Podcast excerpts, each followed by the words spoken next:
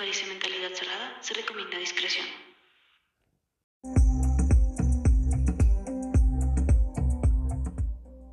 Antes de que te exploten los sesos con lo que vas a escuchar a continuación, quiero recalcar lo que significa saber la verdad.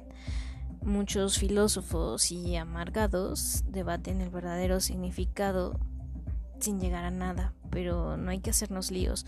Vamos, que saber la verdad es sentirlo, aceptarlo y usarlo así de fácil y sencillo.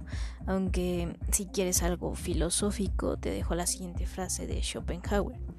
Toda verdad pasa por tres estadios Primero se ridiculiza, después se combate violentamente y finalmente se acepta como un hecho natural. Así que esto que voy a decir para mí es verdad y tú lo puedes sentir o no para poder juzgar o aceptar la siguiente información y creerme o no cuando te digo que esto ha venido de los extraterrestres y llegó a mí de formas remotamente locas. No estaba segura si era momento de este tema, pero no he estado segura si es momento para varios temas y al final no hago ningún podcast, así que al carajo y empecemos. Estamos en pleno siglo XXI, signo de tecnología e información, incluso donde existe un país que tiene una área solo para el estudio ovni. Hablo del área 51. Así que si aún dudas de la existencia de los extraterrestres, Primero, quiero decir que tienes un ego humano muy alto por creer que los seres humanos son los únicos habitantes de toda la galaxia. Segundo, no sé qué haces escuchando esto. Entonces, los guías extraterrestres dicen a grandes rasgos que el cosmos está dividido en tres grandes universos, uno contenido dentro del otro, mm, algo así como un huevo Kinder. Es el universo material, que sería chocolate, el universo mental, que sería el cascarón, y el universo espiritual, que sería el juguete. Bueno, yo así lo veo. así que primero hablemos del universo material. Vivimos en un universo material de siete dimensiones. En dicho universo, los seres humanos tenemos siete cuerpos para actuar en estas siete dimensiones. Aparte del cuerpo físico, denso material, tenemos un cuerpo astral que es el cuerpo de las emociones, de los deseos, unido al cuerpo físico a través de un cordón umbilical de energía llamado el cordón de plata.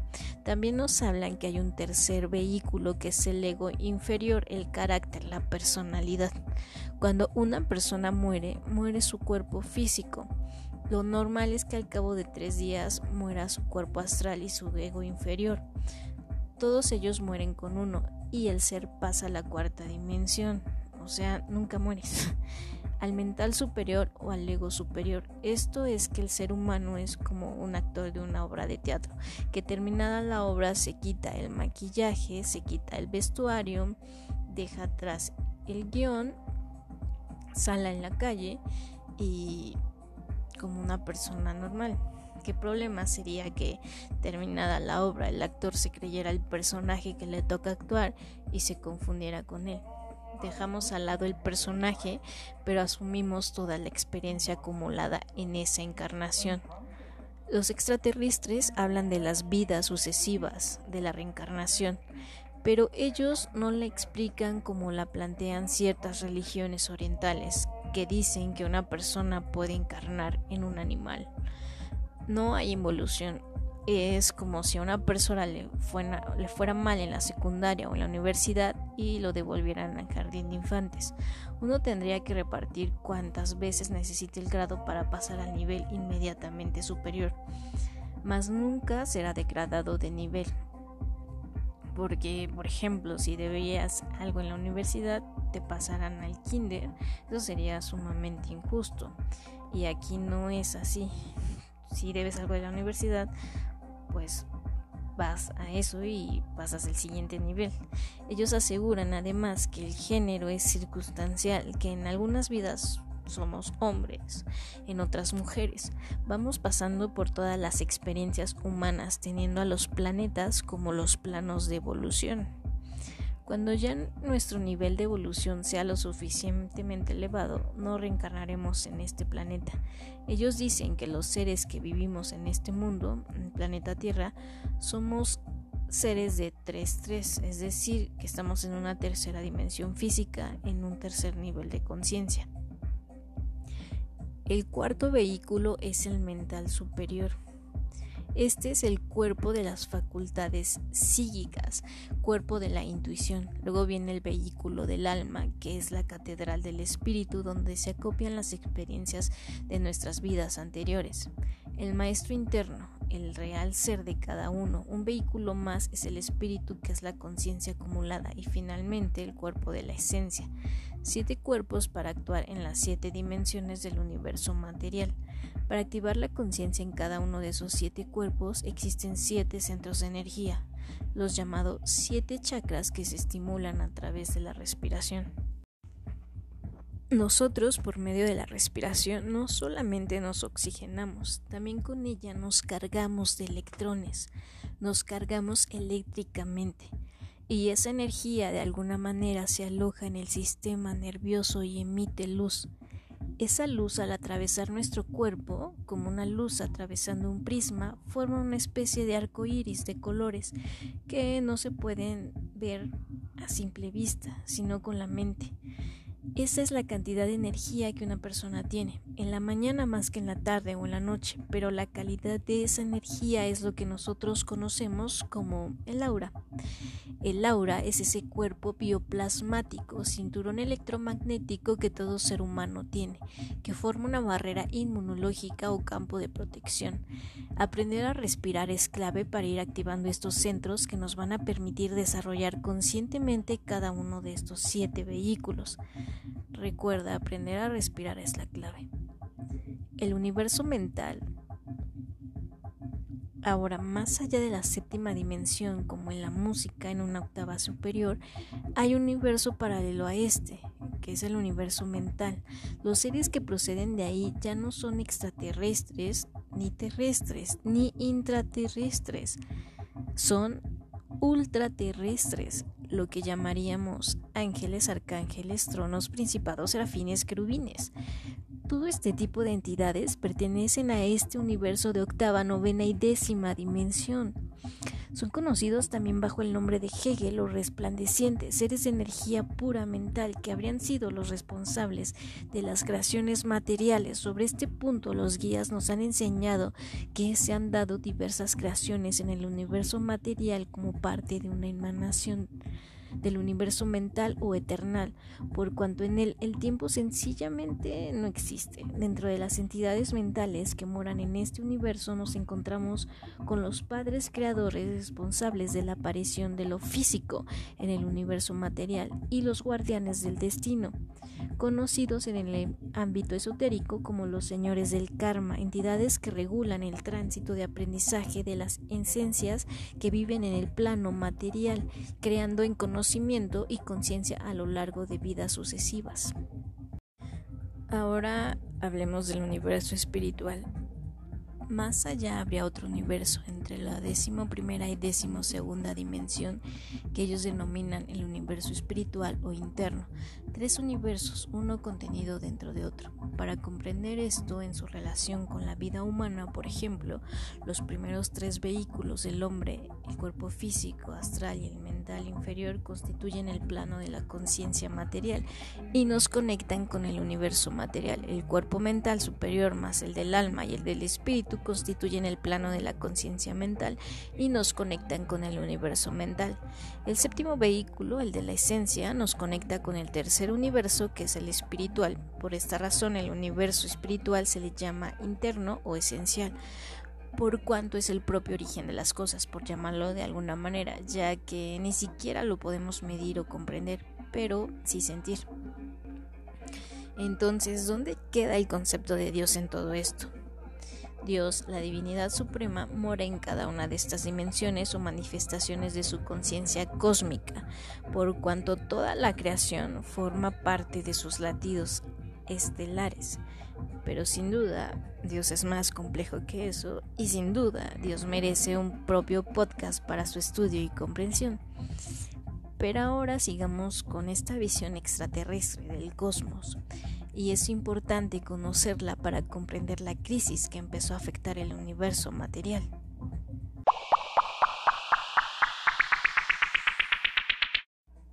Este episodio lleva por título Los verdaderos gobernantes del mundo y en cuanto a esto, en parte me refiero a los famosos reptilianos o Illuminatis.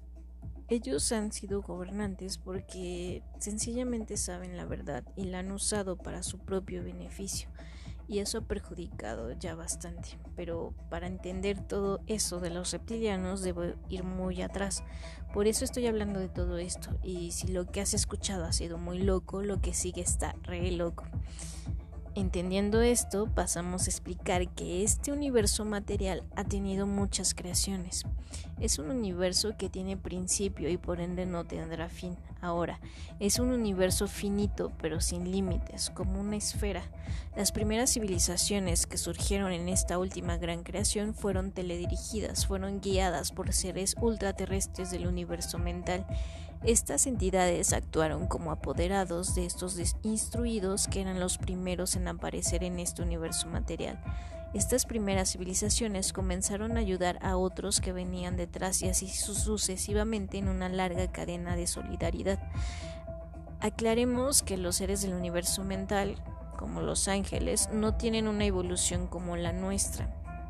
Su evolución no es por mérito como el caso nuestro, sino por tiempo de servicio. Como son seres que han sido creados dentro del universo mental, son seres muy mentales que saben por conocimiento de dónde viene la cosa y para dónde va. O sea, no pueden desviarse ni a derecha ni a izquierda, por así decirlo. Diríamos niveles de evolución tan elevados que no pudieron evolucionar más aquellos que alcanzaron la tercera, la cuarta, la quinta, la sexta dimensión de la conciencia, que iban ayudando a otros a pasar de tercera a cuarta, de cuarta a quinta, de pronto se estancaron, pues empezaron muy rápido, con mucho entusiasmo, con un desarrollo muy auspicioso pero precisamente por haber recibido tanto en tan poco tiempo y sin mucho esfuerzo, ya que siempre fueron guiados y teledirigidos, no pudieron por sí solos llegar a ser mejores de lo que eran produciendo un estancamiento en la evolución. Un estancamiento en un universo dinámico como el nuestro, en donde todo siempre está en movimiento, era algo bastante peligroso. Esto obligó a que los seres del universo mental se reunieran en una especie de concilio y trataran de discernir en qué es lo que habían fallado. Una vez los ultraterrestres reunidos en el concilio, uno de ellos, el legendario Lucifer o Luzbel, planteó que el problema era haberle dado demasiada información, haber facilitado demasiado el acceso al conocimiento en muy poco tiempo a civilizaciones del universo material. El error había sido precisamente que se les había instruido de acuerdo a la mentalidad de estos seres del universo mental, o sea, muy mentales, lo cual hizo que ninguna civilización alcanzara la séptima dimensión de la conciencia.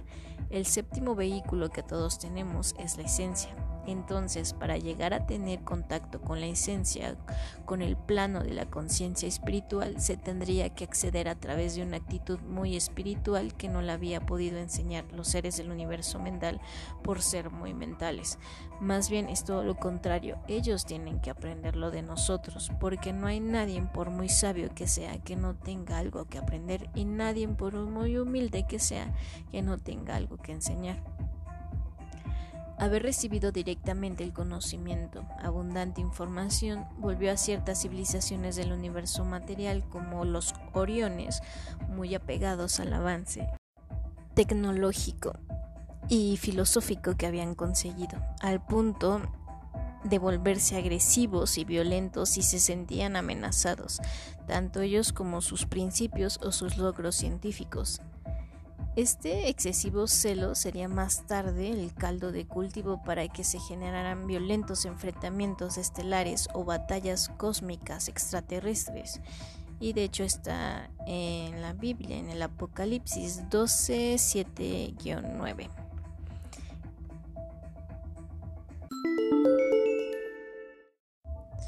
Entonces, ahora hablaremos del proyecto del libre albedrío.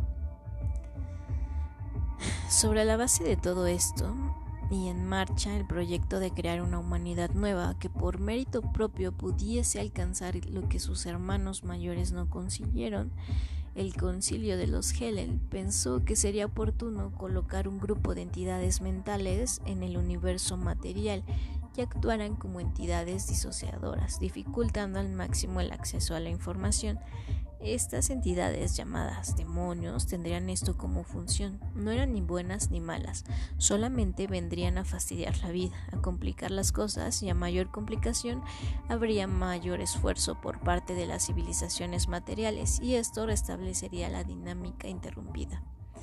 No obstante, otros seres del universo mental consideraron que no se podía cambiar las reglas del juego el libre albedrío en discusión por ser aplicado a una humanidad nueva y no en las ya existentes civilizaciones extraterrestres cuando ya el partido está comenzado. Si se han de cambiar las reglas del juego, si se han de experimentar buscando alternativas nuevas, se tenía que experimentar sobre civilizaciones nuevas que todavía no habían surgido o que recién habían comenzado. Eso fue lo que sugirieron otros seres del universo mental.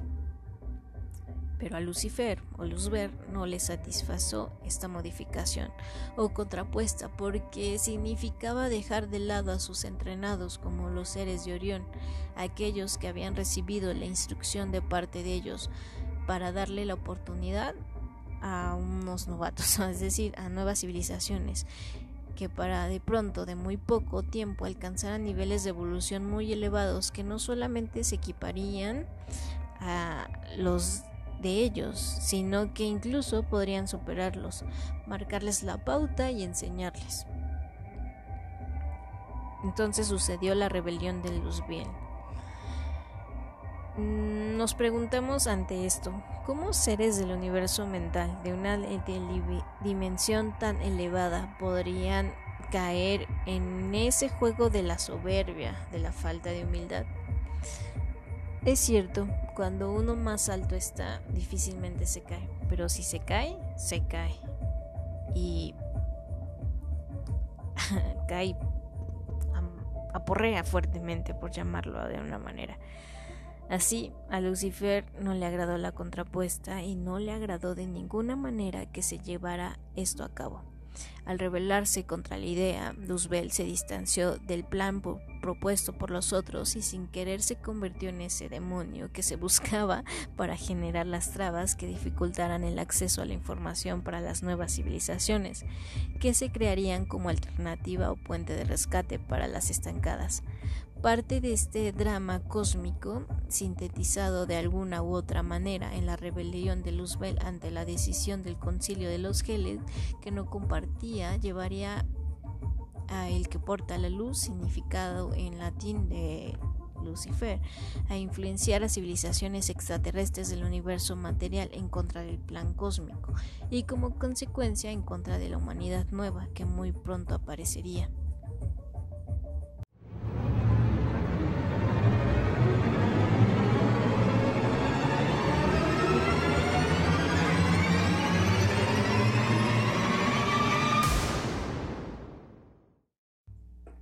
En busca de un planeta Ur. Nuestra galaxia, la Vía Láctea, tiene alrededor de 400 mil millones de estrellas o de soles como el nuestro. Hay estrellas azules, estrellas rojas, amarillas o blancas. Estos colores dependen de su antigüedad y de su composición. La mayoría de los sistemas son binarios y trinarios, o sea, la mayoría de los sistemas solares no tienen una sola estrella como el nuestro, sino que tienen dos o tres soles.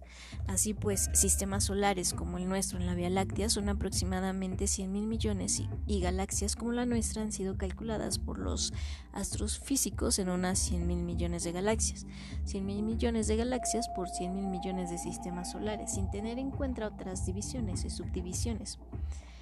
De acuerdo con los investigadores, la Vía Láctea, nuestra galaxia, con sus 300 mil millones de galaxias, se encuentran dentro de una región del universo formada por varias galaxias conocida como grupo local, que a su vez forma parte de una más grande sector de galaxias interconectadas al que se le ha llamado subecúmulo de Laniakea, cielo inmenso en hawaiano, en honor a los navegantes polinesios que utilizaban sus conocimientos sobre el cielo para viajar a través de la inmensidad del Océano Pacífico.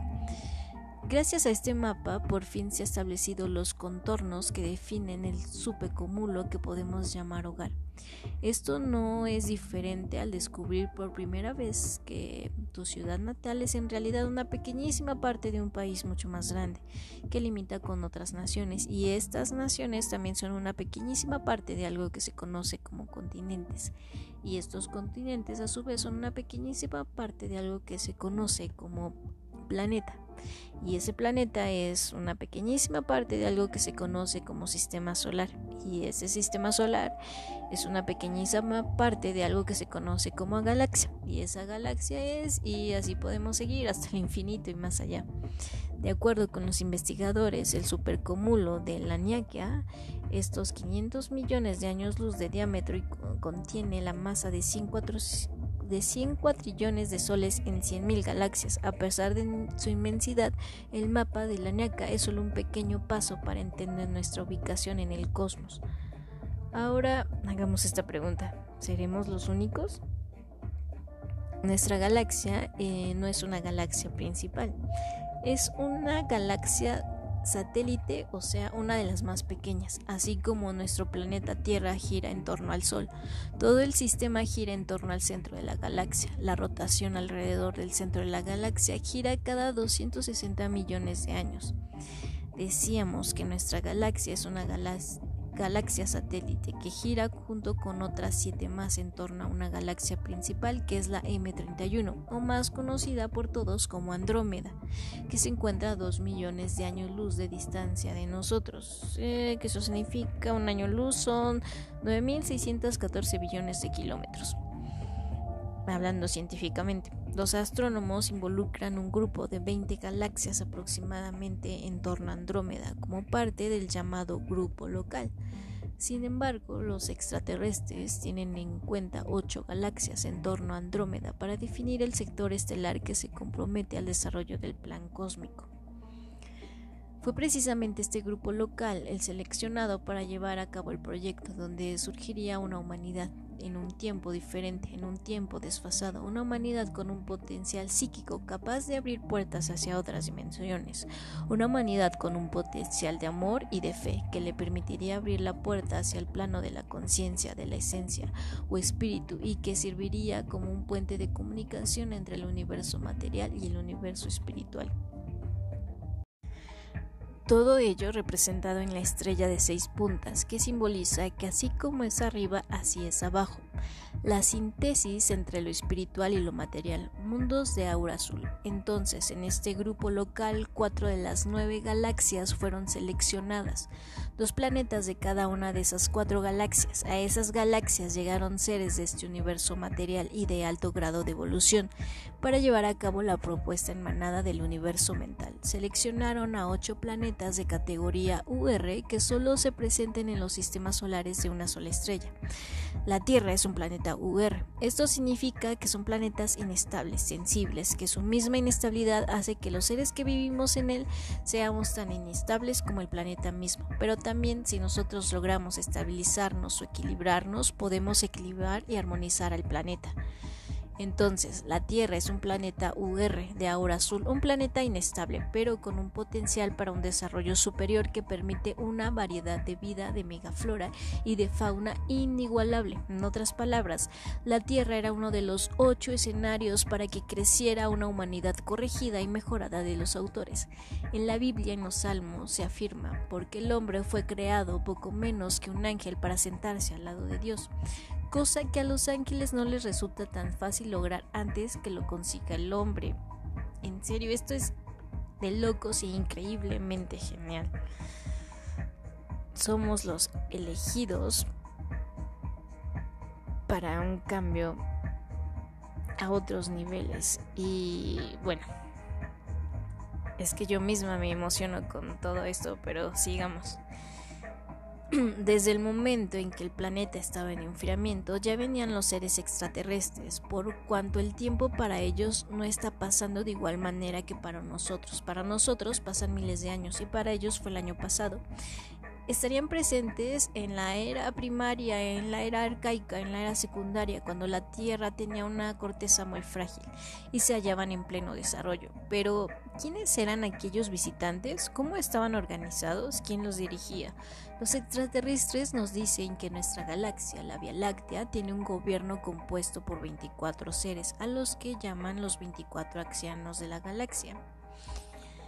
Y esto es no sé, pero es como muy linterna verde. No sé si han visto la película o les ha llamado la atención ese superhéroe, pero tiene, tiene algo de esto.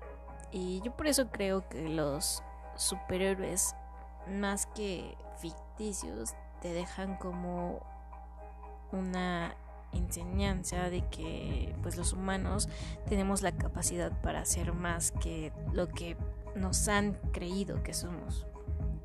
Pero bueno, esos 24 seres no representan a 24 civilizaciones, sino a la evolución misma. Todos los mundos más evolucionados en capacidad de ayudarse a sí mismos y ayudar a otros que están en vía de evolución se encuentran regidos bajo la supervisión de estos 24 seres. Ellos son los 24 ancianos.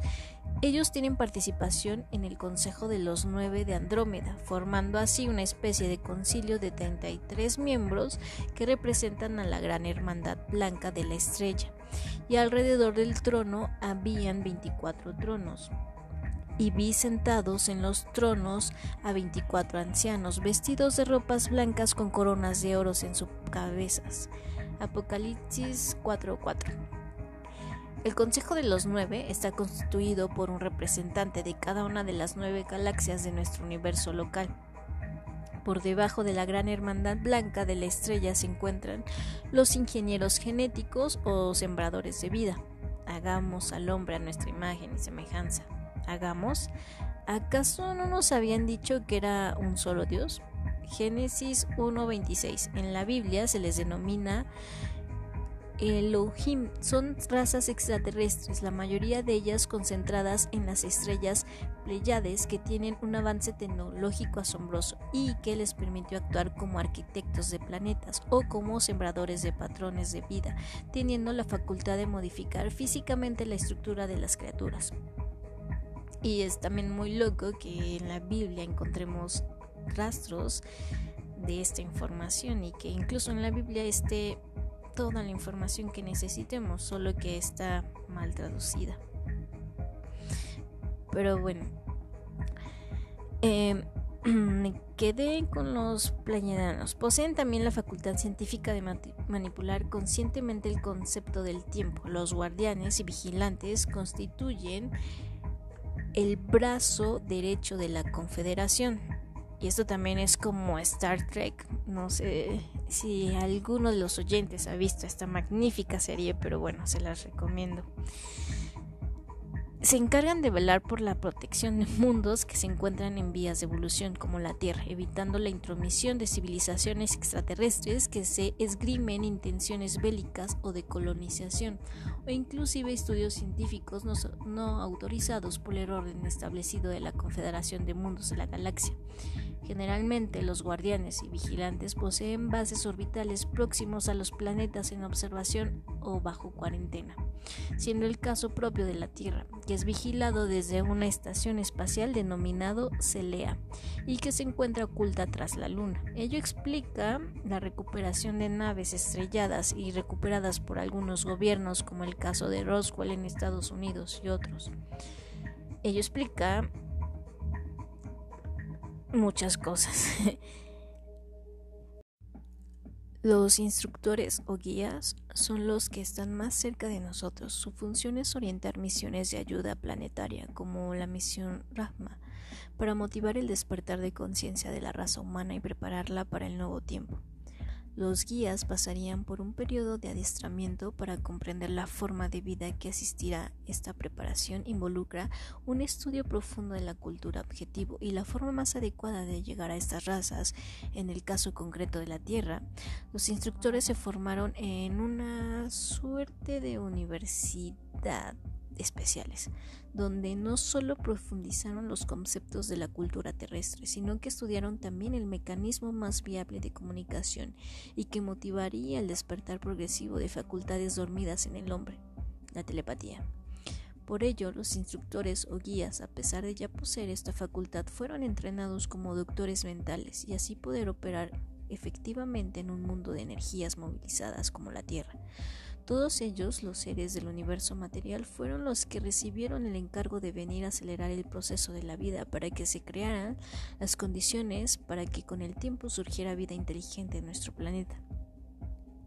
Los primeros seres del universo material que vinieron a Tierra se instalaron en bases submarinas muy cerca de la Antártica cuando ésta se hallaba en el Ecuador en un escenario planetario donde los mares eran ácidos. Aquellos visitantes provenían de un sistema planetario de la constelación del Cisne, a 6.000 años de luz de nuestro sistema solar.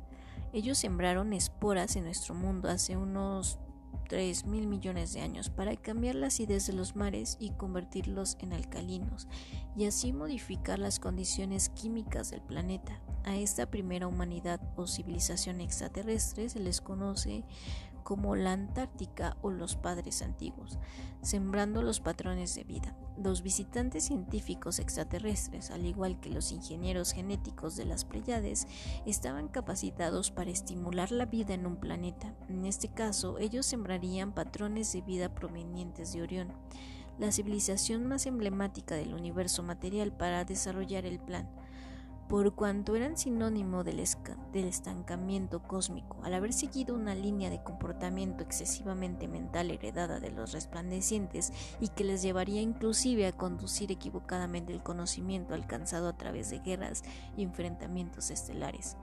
Así, los científicos extraterrestres depositaron en la Tierra una molécula autorreplicante que derivaría más tarde en el desarrollo de formas de vida complejas. El poseer un origen foráneo Orión en este caso procuraba observar a una humanidad nueva, terrestre pero con las mismas influencias o obstáculos que afrontaron las civilizaciones extraterrestres que las precedieron, como era la Tierra. Antes de la vista de los científicos del cisne, en la Tierra primitiva no había ningún ser vivo. El modelo que actualmente manejan muchos científicos nos presenta una corteza bastante caliente, compuesta de roca primitiva bañada por mares en continua ebullición y en equilibrio con nubes cargadas de lluvia y electricidad estática, que se descargaban en forma de violentas tormentas con rayos y centellas. A medida que descendía la temperatura, poco a poco se fueron formando al azar, según la opinión de la ciencia, otras sustancias necesarias para la eventual formación de las primeras moléculas capaces de autorreproducción. formato, aspartato, lactáteo, glicina, ribosa, adrenina y glucosa. ¿Por qué se pueden formar estas moléculas? Todo ello, desde luego, no fue fruto del azar, sino de la propia invención extraterrestre y la siembra de los patrones de vida que se basaban no solo en un inimaginable conocimiento químico, sino también de su íntima y secreta relación con la geometría. Por ejemplo, el empleo del tetraedro. Es interesante saber que tanto el carbono como el nitrógeno y el oxígeno son fundamentalmente tetraedros, que de alguna manera buscan asumir esa geometría de manera tal que tendrían la mayor estabilidad cuando en los cuatro vértices del tetraedro se encuentran dos electrones con espín opuesto. Esto es importante por cuanto cualquier otra estructura será menos estable y susceptible de reaccionar con otros átomos. Por supuesto, los seres del cisne sabían todo esto. Em, desde 1990, Christopher Klimba del Instituto para la Búsqueda de Inteligencia Extraterrestre propuso que el agua y los gases de la atmósfera terrestre provienen de la colisión con cometas, meteoritos, etc., que no solo trajeron agua y gases, sino aminoácidos y otras moléculas orgánicas, evidencia de que esto puede haber sido. Así es que en los cometas Halen, Hale-Bopp y Higakugata se detectó la presencia de querógeno, etano y metatano. Hoy por hoy esta teoría llamada panspermia por los científicos que la apoyan señala la nebulosa de Orión como el posible origen de las primeras moléculas en la Tierra. La presencia de los científicos del cisne explica cómo llegaron esas moléculas Em, en marzo del año 2011, el astrobiólogo norteamericano Richard Hoover de la NASA declaró que después de 10 años de un estudio exhaustivo de meteoritos encontrados en la Antártida y Siberia, se habían encontrado microorganismos y bacterias fósiles similares a los de la Tierra y otros diferentes mientras que en el mes de agosto de ese mismo año el científico Michael Calaban del Centro de Vuelo Espacial Goddard en la NASA reiteró que los componentes del ADN pudieron haber llegado desde el espacio, ya que existen tres líneas de evidencia que dan confianza como para afirmar que los bloques constructores del ADN se crearon en el espacio. La presencia de los científicos del cisne explica cómo llegaron esas moléculas a consolidarse tan convenientemente y como hemos visto anteriormente, porque se escogió Orión como modelo de siembra. Fin de la primera parte. Sé que es mucha información que procesar y aún queda mucho más. Pero no sé si te gustó el chisme cósmico y si has escuchado hasta acá. Infinitas gracias. Y te espero en el próximo episodio donde te aseguro que el chisme cósmico se pondrá más caliente e intenso. Hasta la próxima.